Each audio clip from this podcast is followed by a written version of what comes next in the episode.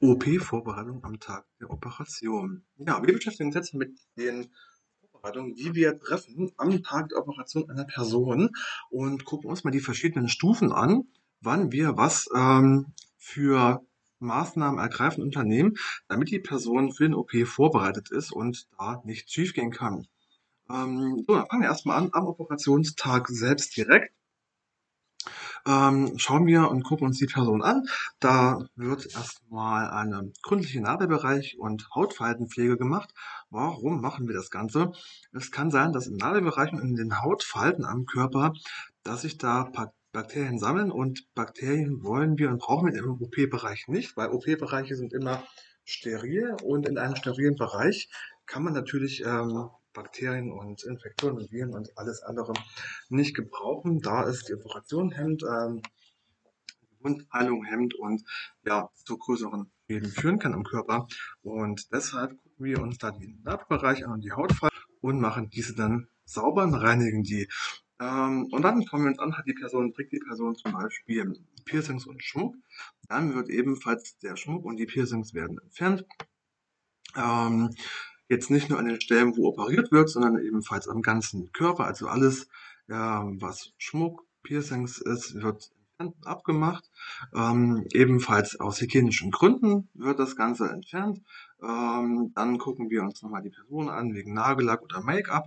Das kommt dann ebenfalls runter, ähm, dass die Person wirklich in natürlichen Zustand in OP geht, ohne ähm, künstliche Stoffe daran, die dann die Hygiene äh, beeinflussen, die auch Hygiene im, OP-Bereich ähm, beeinflussen. Und wenn wir das alles gemacht haben, dann wird, äh, werden dann die persönlichen Kleidungen abgelegt von der Person. Also es wird alles an Kleidung abgelegt, was ähm, ja die persönlichen Gegenstände sind. Dann ähm, gibt's manchmal so ein OP-Netzhöschen an, ähm, manchmal auch gar nicht drunter. Dann, wie gesagt, werden die ähm, wird so ein OP-Hemd angezogen der Person. Es werden die ähm, weißen Thrombosestrümpfe angezogen, die vorher abgemessen werden, um die Größe zu ermitteln, dass es auch wirklich passt. Ähm, dann werden die, die Thromboseprophylaxe durchgeführt und man verabreicht alle Medikamente, die für die Operation im Vorfeld ähm, nötig sind. Und danach gibt es dann Bettruhe für die Person, bis es losgeht. Ähm, vor dem Transport zum OP wenn man das nicht schon zuvor gemacht hat, wenn man das der Person erst noch kurz lassen wollte, die zum Beispiel Zahnprothesen werden entfernt, ähm, da muss man gucken, ähm, möchte das die Person noch bis zum Transport in der OP drin behalten oder kann man das schon vorher rausnehmen? Also das guckt man dann. Ähm, ja, alles was Brillen und Sehhilfen sind, wird rausgenommen, Kontaktlinsen und Brillen betrifft das dann. Ähm, die werden rausgenommen, abgesetzt. Äh, es werden auch sämtliche ähm, Prothesen entfernt, die am Körper sind. Das heißt also alles, ja, ähm, kann sein, dass es Arm, Beinprothesen äh, die Person trägt. Das wird dann abgemacht. Also alles, was nicht ähm, ursprünglich im Original am Körper dran ist und festgewachsen ist, wird hier entfernt und abgelegt. Und ähm, dann nimmt man als äh, Pflegekräfte nimmt man noch die OP-Unterlagen mit, die es gibt, ähm, und fährt dann die Person in den Operationsbereich. Ähm, dann kommt man in, in den Operationsvorraum.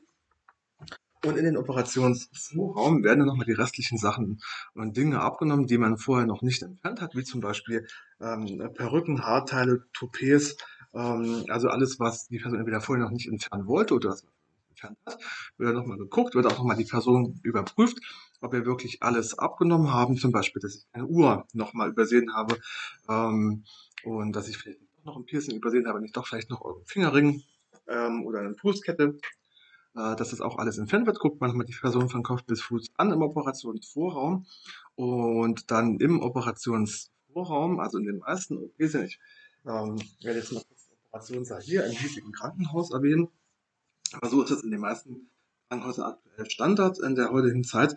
Dann hat man das äh, Bett der Patientin und da liegen ja dann die, ähm, ja, die Kopfkissen und Decken drauf, die ja die Person die ganze Zeit über genutzt hat. Ähm, das ist ja dann demnach nicht steril.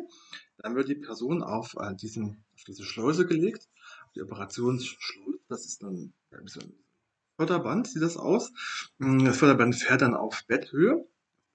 runtergefahren, festgemacht, wird so positioniert an ähm, so zwei Kontakten, dass das Bett auch wirklich so sitzt, dass die Schleuse da reinfahren kann. Dann fällt dann die Schleuse runter und da legt man dann die Person drauf. Und das heißt, die Person bekommt dann dort ähm, ein Kissen und eine Decke von dem OP. Ähm, das ist dann wird auch steril und nicht mehr das, was also OP geeignet und nicht das, was generell in dem Bett liegt. Und somit ist dann die Person komplett vorbereitet für den OP, wird dann in den OP-Bereich eingeschlossen, wird als Operationspersonal übergeben und kann dann operiert werden.